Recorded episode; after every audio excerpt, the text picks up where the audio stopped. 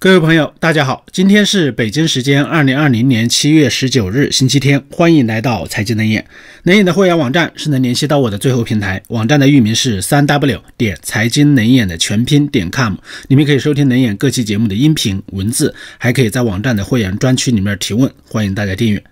这几天呢，中国第二季度的经济数据是出来了，同时呢，今年上半年的经济数据呢也出来了。按照中国官方的说法是有喜有忧，其实呢，我觉得忧是大于喜的，中间很多是很大的隐患。当然了，这些分析的前提啊，是中国官方公布的数据的基础之上。我们大家都知道，这些数据啊，肯定是有很多水分的。但是呢，我们暂时找不到更全面的数据来替代这一套数据分析，所以暂时呢，只能将就。就是说，只要他们是依靠同一套标准来统计出来的，只要他们呢还想维持一点可怜的公信力，那么我就能从他们提供的这套数据的对比中啊，找出当前中国经济存在的问题和一些漏洞，就是以此之矛。公子之盾，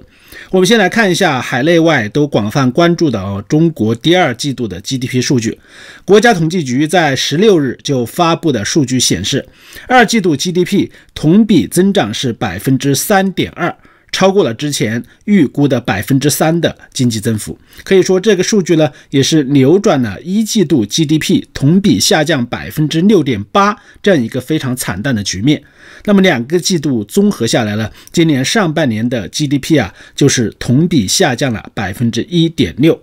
所以这个百分之三点二这个数据出来之后啊，国内是一片打鸡血。因为在当前全世界各大经济体中，比如说美国、欧盟、日本等，第二季度的经济增速啊，基本上都是大幅度的下降的，唯有中国是在上升。我们看一下，像英国，它是下降了百分之二十四左右，创下了两百年来的新低；而法国是下降了百分之二十左右，日本下降了百分之二十一，创了二战以来的新低啊！这两个国家，而德国是下降了百分之十一点五，创下了普法战争以来的新低。那么，就算中国灾情爆发，它的重头时间窗口呢是在第一季度，其他的国家呢很多都是在第二季度爆发的。但是啊，中国它也不能一枝独秀成这个样子，对不对？所以我觉得呀，这个数据它的水分还是非常之大的。而特别是美国呢，美国的服务业产值占了百分之八十一，而第二季度关门的大多数都是服务业，所以美国第二季度它的 GDP 啊，预估区间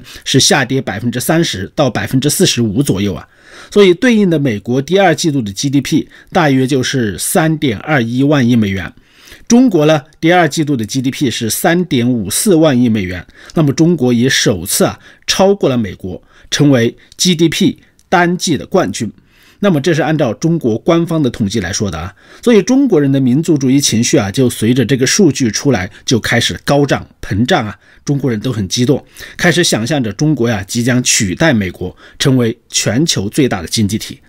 那么我们姑且不说美国的衰退，它只是暂时的，因为美国它的就业等其他的经济指标呢还是比较好。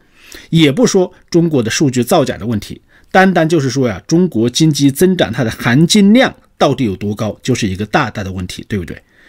你一个靠疯狂生产钢筋混凝土、修房子、建基础设施的国家，你和美国别人依靠制造芯片、生产软件、卖高端科技产品的国家，你这个 GDP 和别人的含金量有可比性吗？你觉得？更何况，二零一九年美国人均 GDP 啊已经达到了六点八万美元了，而中国的人均 GDP 才刚刚达到一万美元，那么这个也是完全没法比的。其实啊，比数据还是比较枯燥。我们就来看一下最近中国的三个名人他的表态，就能明白中美之间的差距啊到底有多大。不是说你第二季度 GDP 超过了别人，你就比别人强的，不是这个说法。我们看一下胡锡进，他先是说。中国人可以用淘宝、拼多多把美国逼回农业国，我不知道大家听过这个说法没有？而前两天就传出美国限制中共党员入境这样一个消息，胡锡进呢马上就改口了，说中国到底做错了什么？美国要将中国毒死？不知道大家看过这个报道没有？我相信大家都听过啊。这这个说法可以说非常能代表中美之间实力的差距，对不对？而第二个名人呢，就是外交部的新闻发言人华春莹，华大妈。她之前一直是战狼的姿态啊，可以说说狠话，对美国说狠话是没有底线的，包括对蓬佩奥、对川普，可以说没有他不敢对的，没有他不敢骂的人的。但是昨天他就说呀，中国从来无意挑战或者取代美国，无意与美国全面对抗。大家想想这句话中间的意味，是不是妥协求和的意思非常明显？在联想到之前呢，老战狼王毅那段服软的话呀，那么大家基本上可以感受到啊，中美之间它的实力的差距可以说就不在一个量级，差距很大。拿第二季度的 GDP 啊来煽动中国人的民族自豪感和民族情绪啊，可以说是非常虚幻，也是非常愚蠢的一件事儿。我们再来看一下啊，中国这个百分之三点二的经济增长中的成色。看了之后，大家就能明白这个百分之三点二到底是个什么货色啊！我一直说，投资、消费、出口是拉动经济增长的三驾马车，而在第二季度啊，中国的出口它是下降了百分之四点七的，和第二季度的 GDP 的增速呢相差了八个百分点呢，就是一负一正，对不对？三点二正三点二和负百分之四点七，可以说出口是在拖后腿的，大大的拖后腿。那么这个数据呢，还算是比较靠谱。我们再看一下消费，那么消费这个指标呢，主要看的是社会消费品零售总额这样一个数据。二季度呢，社会消费品零售总额是下降了百分之三点八，而在整个上半年呢，这个数据总额呢是同比下降了百分之十一点四。那么主要是因为第一季度它跌得太狠了，消费，所以从第二季度下跌百分之三点九来看呢，二季度的消费啊是拖了 GDP 百分之七左右的后腿的。一正一负也是这个样子，所以消费的增长它是低于市场的预期，那么扣除价格因素啊，同比下降的幅度就更大，说明经济增长啊在消费侧的表现是非常差的。原因呢，主要是居民的收入它在发生变化，收入增长的前景呢承压了，大家收入预期变低了，因为都在裁员失业嘛，对不对？那么这也就是我在前面节目里面多次说到的，裁员减薪潮比较普遍，所以大家都不敢消费，报复性的消费没有来，反而是报复性的存钱来了，大家都储蓄要存钱了，害怕未来不确定性，所以现在看来就是啊。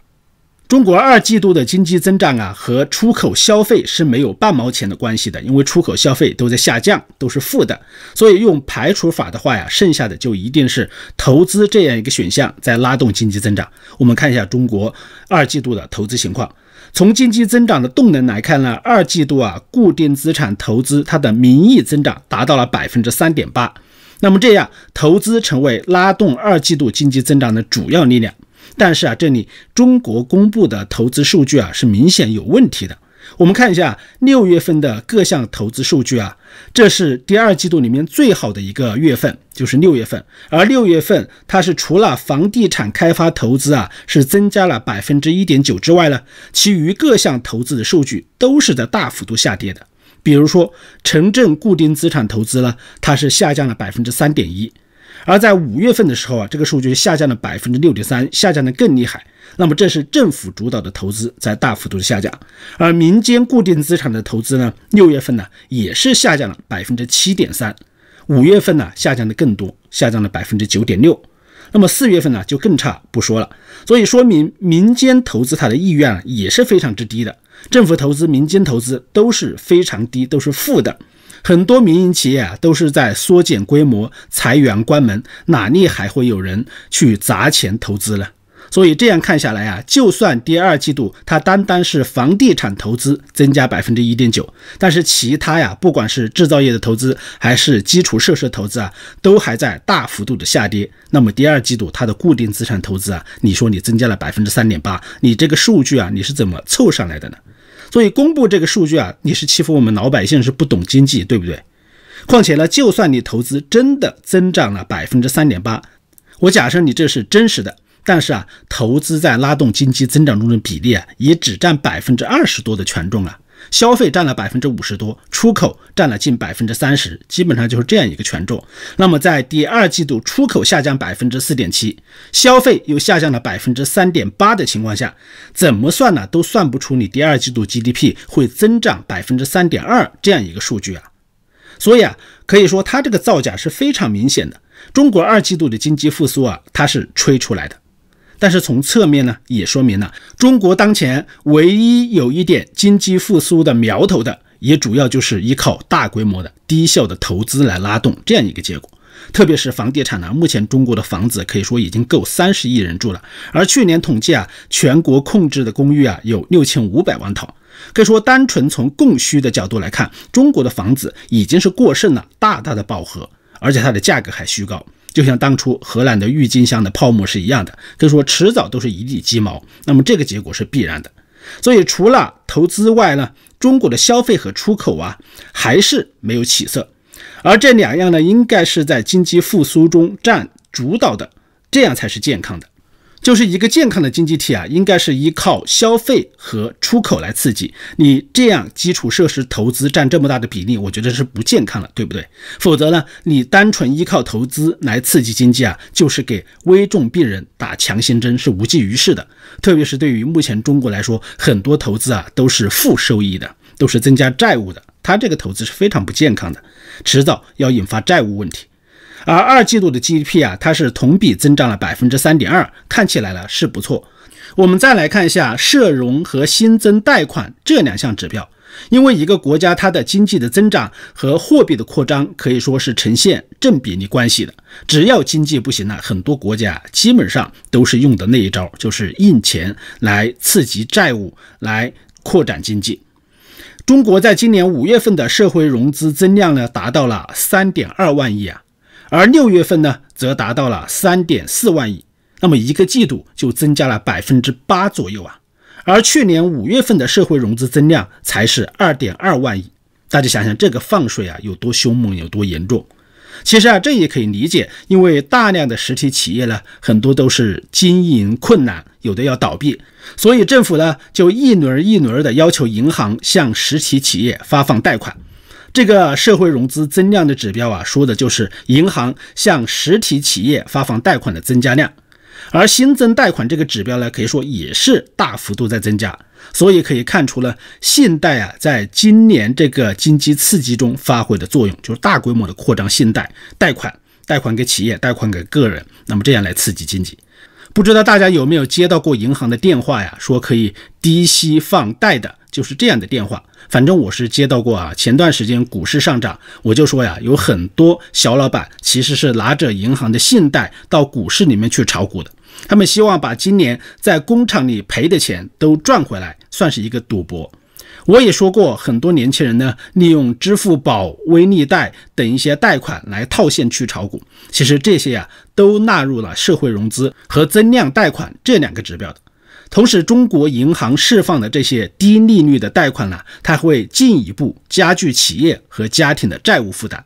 根据国际金融研究所的数据啊，去年底呢，中国的政府债务。私人债务和公司债务三块加在一起啊，相当于中国国民生产总值 GDP 的百分之三百一十七啊，这是一个天量的数字，在全世界这已经是首屈一指了。那么一旦股市、楼市被收割，就是这个牛市不在了，那么很多债务可以说将会被接连引爆。所以这也是为什么信贷的这两个指标爆棚，在暴涨。但是代表企业的景气度的 PPI 和工业增加值啊，这两个指标在下跌的一个主要原因。六月份的消费物价指数啊，也就是我们通常说的 CPI，同比涨幅是百分之二点五。其中呢，食品价格上涨了百分之十一点一，畜肉类的价格呢上涨了百分之五十七点四，这是涨幅比较大的两项。六月份的工业出厂价格指数呢是下跌了百分之三。那么近一年来呢，这两者之间的差值啊，就从百分之二，就是二个百分点，逐渐扩大到了五个百分点，可以说表现出清晰的两极分化的趋势。这种分化呢，其实是非常严重的警告的信号。因为消费端它就出现了通胀的迹象，就是食品呐和日用品开始涨价，而生产端呢则出现了萎缩的迹象，就是通缩。可以说这两个现象结合在一起啊，就是经济学上最麻烦的问题，就是滞胀，经济停止增长，但是通货又在膨胀。为什么会出现滞胀呢？那么对于这种异常现象的出现呢，应该是中国央行释放的流动性没有如期进入实体经济，而有占比不小的部分呢，它是进入了楼市和股市，进而推升了资产价格。这也是啊，深圳的房子和前段时间中国 A 股大涨的一个主要原因。它的资金来源都是来源于这些信贷资金，信贷资金没有流入实体，反而进入了股市去投机取巧。所以滞胀的出现呢，也说明中国人呢，他的收入在下降，他的消费能力不足的问题开始爆发出来。半年以来呢，中国税收收入啊还在大幅度的下降。财政部公布啊，一到六月份累计全国一般公共预算的收入是多少呢？九万六千一百七十六亿元，同比是下降了百分之十点八的，接近百分之十一啊，就是财政收入。其中呢，税收收入是下降了百分之十一点三，非税收收入啊下降了百分之八，两项加权平均呢是下降了百分之十点八。一到六月份累计全国一般公共预算它的支出呢是十一点六万亿，同比下降了百分之五点八。所以啊，支出在小幅度的下降。下降百分之五点八，而收入在大幅度的下降，下降了近百分之十一。它这个赤字呢，财政赤字啊，就当然是在扩大了。这也是为什么大家现在感觉到啊，政府开始要收电商税，要到处贴条创收的一个主要原因。因为中国的政府确实没钱了，中国的财政呢赤字在扩大，政府都穷疯了。截至六月末了，外汇储备它的余额是三万一千一百二十三亿元，比二零一九年末呀是上升了四十四亿美元。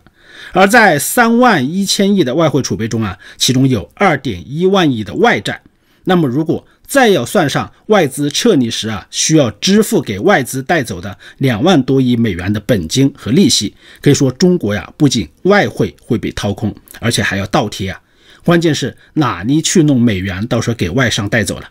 所以现在中国政府啊都在想尽一切办法来引诱外资进来，特别是现在出口困境呢没有根本改善的情况下，只能依靠大幅度的压缩进口来维持这样一种衰退型的顺差呀。就是说，出口在下降，但是我进口啊下降的更快，来维持一点可怜的顺差，就是通过这种方式来保持外出呢不下降的太狠。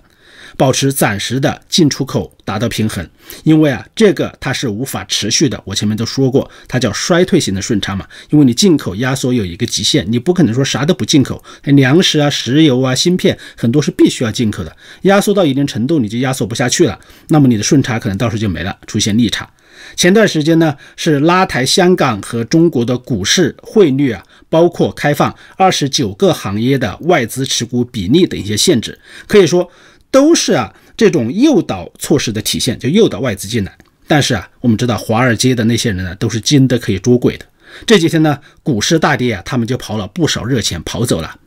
都是赚点钱就跑的货呀。可以说，没有人会像刚入市一样那样考虑长期投资中国。所以现在呢，不能开源，就只能节流了。现在限制大家出国留学、旅游，禁止公务员移民，都是这种节约外汇的体现。而就在昨天呢，发生了一个震动中国甚至震动全球金融界的一个大事，就是呢，官方对明天系肖建华的九家金融机构接近三万亿的资产呢进行处置，可以说震动了海内外。中国银保监会在周五，也就是昨天宣布，在二零二零年七月十七日起啊，对天安财险、华夏人寿、天安人寿、易安财险。新时代信托以及新华信托呀等六家机构实施接管，接管的期限是一年。如果接管工作呢没有达到预期的效果，那么接管的期限还将延长。银保监会就说呀，这次接管是源于这些机构触发了对应法律的接管条件。那么就在这个接管通知发下去之后呢？这个变数啊，这个戏剧性的一幕就发生了。中国企业明天控股这个公司呢，它就在七月十八日通过微信公众号发表了声明，对中国银保监会、证监会宣布接管该集团旗下九家金融机构的消息做出了回应。声明称不同意银保监会、证监会对明天集团旗下九家金融机构的接管和恶意诋毁。声明如下。自肖建华在二零一七年初被返回大陆后啊，明天集团始终全力配合调查，这是第一。第二个，明天集团自筹资金近三千亿元呢，足额兑付了天安财险的理财本息，处置了数千亿资产和海外的回款，没有发生一宗涉及老百姓的违约事件。这是他的生命的第二、第三点是，至今没有任何机构出现流动性风险或者群体事件，旗下金融机构没有触发接管条件。这是第三、第四，政府没有进行市场化的重组，故意卡脖子，指责政府。这是第五、第四条。第五条，监管部门设置障碍，夸大风险。第六条，将鱼死网破，实名举报。当然，他没有说鱼死网破，这是我加上去的。他只是说要实名举报，所以我觉得他这个声明是非常强硬的哦，这也是非常特别。说白了，他就是对于证监会和银保监会了两大巨头的接管通知了。明天系是反对的，是不认罪的，而且提出了明确的反对意见。可以说，一个民营巨头啊，直接和政府这样顶流的行为，并且被公开出来了，可以说在中国是几乎没有的先例啊。这背后的水呀，到底有多深？到底涉及到什么样激烈的权力争斗、派系争斗啊？可以说是可以想见的。明天系啊，号称中国民营第一资本，远远超过了海航、安邦、阿里、腾讯等。二零一七年，明天系的掌舵人呢，肖建华在香港的四季酒店就被捕之后，被遣送回了中国进行调查。当时可以说是震惊了海内外呀，被人称为中南海第一大案。因为就像香港书上的那个事件一样，你到香港把别人强制绑回去，对不对？让别人认罪进行调查，这个行为是非常可以说非常恶劣的一个行为，影响是非常之坏的。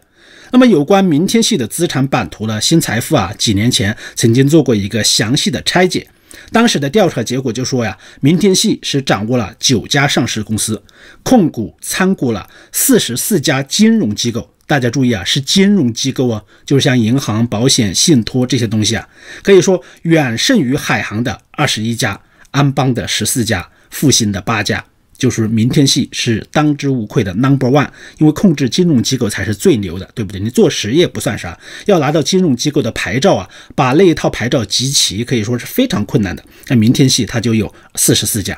其中呢，明天系中有银行十七家，保险九家，证券。八家信托四家，基金三家，期货是两家，金融租赁是一家呀，基本上聚齐了七龙珠可以说。截至二零一六年末，明天系所控股的金融机构，它的资产规模已经超过了三万亿啊，可以说阿里巴巴那种都对于他来说小 case 都是望其项背的。很多人说肖建华是白手套，那么这个当然是不假的。他的金融帝国呢，能做这么大，他必然是有很深的政治背景和很多权力是有盘根错节的关系。我举一个例子啊，二零一三年一月，肖建华共同创建的一家公司呢，和国家主席习近平他的姐姐姐夫啊就达成交易。北京的秦川大地投资公司以至少一千五百万元人民币的价格呢，将其在另外一家投资公司百分之五十的股份出售给了肖建华创立的这家企业，与习近平呢他姐姐姐夫当初的收购价是持平的。公司记录就显示啊，当时习近平的姐姐姐夫贯通过其他几家企业拥有秦川大地投资公司，说白了就是肖建华给他们付钱，付钱了多少了？三亿美元。就是让他们套现。肖建华掌控的资金中啊，其中还包括像曾庆红、贾庆林、朱镕基他们这些大的家族的秘密交易，还包括习近平家族的资产买卖。肖建华他去政治局常委或者委员家里面做客的时候啊，那么这些高官的家人都是要给他做饭的。大家注意啊，非常热情的会款待他的。有人说，有百分之八十的政治局委员家族啊，跟他有生意往来。那么这个数据呢，可能是比较夸张，有夸大的嫌疑。但是啊，说有百分之三十、百分之四十的政治局委员和他有资金往来、生意往来，我觉得这个数字啊，应该是可信的。肖建华可能呢，以为自己在几年前呢，帮习近平家族帮了他们一把，有恩于习近平，可以把自己放进政治保险箱里面。可是啊，在中国的环境之下，政商关系啊，可以说是最靠不住的。今天这样，明天那样，翻手为云，覆手为雨啊，对不对？当官的说变脸就变脸，那么做商人的，你只有说倒霉就倒霉的份儿，你基本上很少有反抗的余地。二零一四年，肖建华呢就通过发言人声明回应了《纽约时报》关于他收购习近平家人股份的这样一个报道，因为二零一四年这个报道是震惊了全球的。他这个声明呢，基本上就证实了自己为习近平的姐姐姐夫在接盘，还透露出来一个重大的消息，就是习家呀，在习近平接任中共总书记的时候啊，不计损失，在急忙的抛售股份。消息人就是说啊，这一个爆料让习近平是非常被动、非常愤怒的，认为自己的形象受损了。加上肖建华呢，他还试图拉拢习近平的舅子，叫彭磊，可以说让习近平也是非常反感，受到威胁。他觉得他更加决心下手，他几次敲打肖建华服务的他的政敌，习近平的政敌啊，因为肖建华可以说是千面这种白手套，为很多人在服务啊，不仅是习近平，还包括习近平的对头。肖建华有今天呢，可以说就是中共高层政治斗争的一个牺牲品，和吴晓辉、王健是如出一辙的。所以，在中国做民营企业，可以说都是在刀口上舔血。你不和官方勾结吧，你的生意肯定是做不大的，对不对？你勾结吧，最终你稍有不慎呢，就会成为权力斗争的牺牲品，粉身碎骨啊！你毕生奋斗赚取的资产，全部都将被充公没收。最终只会落得身陷囹圄、身败名裂这样一个下场。那么还是马云说的那句话呀：中国的企业家都不会有好下场。剩下的，我觉得就看一下马云、马化腾、许家印这几个人有什么好的结果了。好，今天的节目就到这里，请大家随手关注我的频道，谢谢大家收听，再见。